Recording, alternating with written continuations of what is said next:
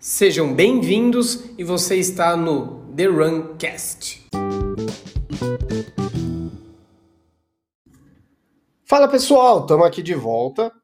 Vamos lá, e hoje o assunto é a mecânica da corrida, né? O correr devagar. A grande dificuldade da maioria das pessoas em correr devagar, né? É, é muito comum, né? E, cara, já ouvi isso várias vezes, né? As pessoas falarem assim: ah, não consigo correr devagar, porque a mecânica não encaixa. Cara, vamos, vamos pensar um pouquinho sobre isso, né? Quando você corre, são uma, é uma sucessão de saltos, né? Todo mundo concorda com isso, certo? À medida que você está correndo e na medida que você aumenta a velocidade, o tempo de contato, quando, quanto mais rápido você está, a ideia é que o tempo de contato no chão seja menor e, naturalmente, você vai ter uma cadência maior, né? Então, vamos pegar lá uns 180, 185, 190 passos por minuto. E aí uma, e uma velocidade mais alta. Quando você corre mais lento, naturalmente o tempo de contato ele vai ser maior. Então a mecânica, o gesto motor, ele não é o mesmo. Eu não posso correr a 4 por quilômetro, dando 184 passos por minuto, e quando eu vou correr a 6, achar que eu vou dar os mesmos 180 passos por minuto, né? Vai ter uma diferença ali razoável de um para o outro. Então, uh, o pessoal costuma falar de mecânica que não encaixa, que isso, que aquilo. É que, na verdade, você não está é, prestando atenção no que você está fazendo, né? Você está querendo usar uma, uma régua, usar ali um balizamento de uma mecânica para fazer outra coisa. E aí, naturalmente, vai, é, vai ficar difícil, né? Muita gente fala assim, né? Ah, que não consegue correr devagar, né? E aí você vai ver qual que é o rápido da pessoa. E aí, o rápido não é tão rápido. Então, o lento vai. Não é o lento vai ser muito lento. O lento é lento, né? Não tem como você é, correr seus 100% para 5 e 15 e achar que não dá para correr para 7. Né? Não, essa conta não bate. Aí até para pegar como exemplo, né, tem várias, se você jogar isso no Google, você vai achar várias tabelas, né, do de treino, semanas de treino do Kipchoge. Vamos usar o melhor como referência, né? O cara tem a maratona para 2 e 1. Um, e aí arredondando, vamos fazer a conta bem redondinha. A maratona para 2 e 1 um dá 2,52 de, de ritmo, né? Vamos arredondar isso para 3, para ficar bem fácil. Você vai ver na planilha dele várias corridas para 4, 4 e 30, 5. E aí o 5 do cara é lento, né? Mas é lento de acordo com o máximo dele, né? A gente não cara, não dá para usar a, a, a, essa usar o carro como referência para o que a gente faz no dia a dia, né? Ah, então eu, não, eu corro às 5 e 15 eu não posso correr às 6. Puta, desculpa, você pode e deve correr às 6. Porque esse é o lento. As pessoas têm um, um certo preconceito com. Parece que virou 6 ali no relógio. Nossa, parece estar tá ofendendo alguém. Não é, é a velocidade. E aí isso entra num outro ponto também, que eu acho que é bem pertinente, do, da quantidade de do, do, da quantidade de treino da semana, né? Quando você treina pouco, a tendência e o erro mais comum é querer que todo treino vire uma competição. É comum. Quando você treina mais, naturalmente, você aprende que se toda, de todo dia você fizer pancada, vai machucar e não vai evoluir, né? Existem métodos de treino para dividir a intensidade, né? Para diluir a intensidade. É, basicamente, tem dois formatos assim de trabalhar que são mais comuns, que é o método de pirâmide e o método polarizado. Uh, pirâmide, você tem aí uma, uma porcentagem razoável de corrida mais fácil. Vamos trabalhar com fácil, moderado e difícil, tá? Você tem aí uma, uma porcentagem considerável em ritmo fácil e uma e aí na medida que vai aumentando a intensidade, você vai diminuindo, né, o, a porcentagem. Então, vamos colocar aí 60 fácil, 30 moderado e 10 difícil.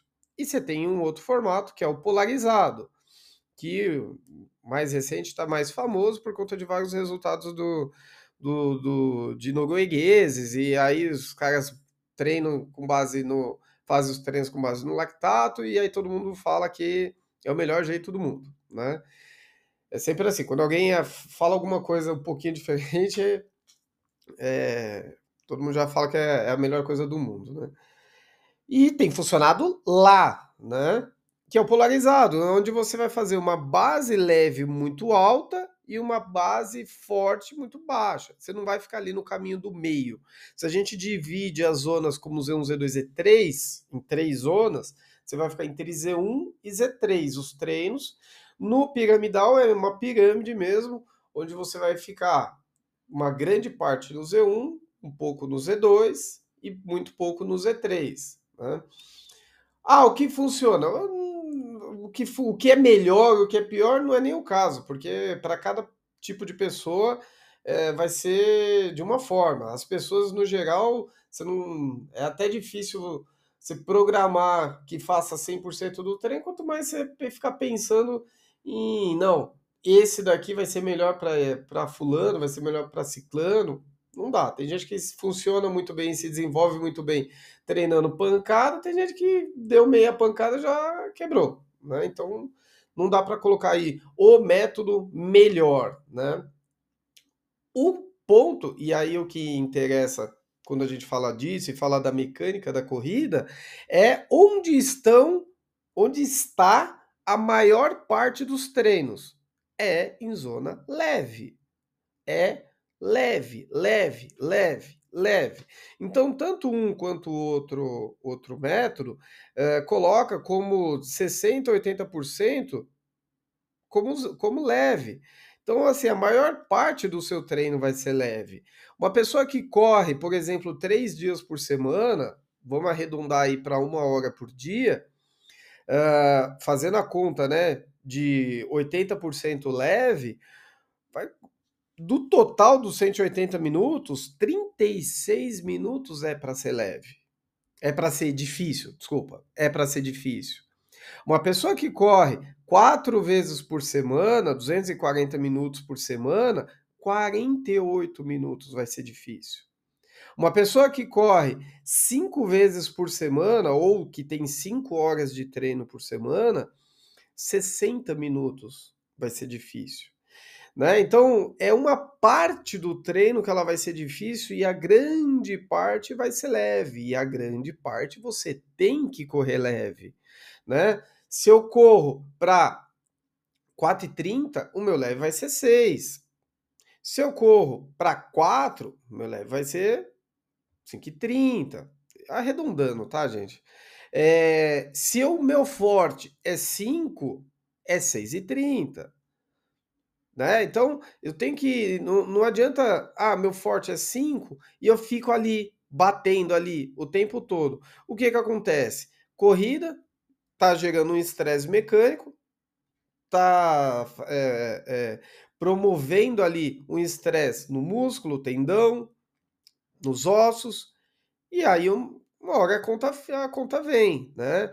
É, então, a maior parte do seu treino ela tem que ser em ritmo confortável. A maior parte do seu treino tem que ser em ritmo leve.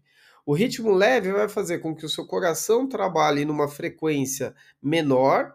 Você vai adaptar ele numa frequência menor. Você vai ajudar com que a hora que você tenha que ter os estímulos mais fortes, a frequência cardíaca não suba tanto. Você vai ajudar a ter uma frequência cardíaca de repouso menor. Seu coração vai ser mais eficiente no dia a dia, né? Do que você ficar trabalhando ali no limite o tempo inteiro. Trabalhar no limite o tempo inteiro, cara, uma hora a conta vem. Né? E aí, falando aí de novo do, do Kipchoge, falando de, de, de elite, os caras nem eles treinam no limite o tempo inteiro. Se você pegar qualquer planilha, fazer as contas, você vai ver que grande parte do treino não é em ritmo forte. Né? Se, o, se o cara que é o melhor do mundo consegue correr a 5, sendo que o cara faz o 5K dele bem abaixo de 3, acho que nós, réis mortais, conseguimos correr a 6,30, né? Conseguimos correr a 7. Ou a não ser que tenha algum keniano perdido por aqui que não tá, tá errado. Vamos, vai pro Quênia fazer um camp lá para te descobrir, porque, meu, não é possível que você corre tão bem assim e tá perdido por aqui, correndo aqui nas ruas de São Paulo, né? Está aqui correndo no Ibirapuera com a dificuldade para correr às 6h30 e não, né? Tá, tá errado, tá errado tem que ir lá para o Quênia, né? Então, assim, para resumir, né? Vai correr devagar? Cadência vai ser menor, vai ter mais tempo de contato. E é natural. É natural. Vai correr mais forte? Vai ter menos tempo de contato com o pé no chão, vai ter uma cadência maior, tá?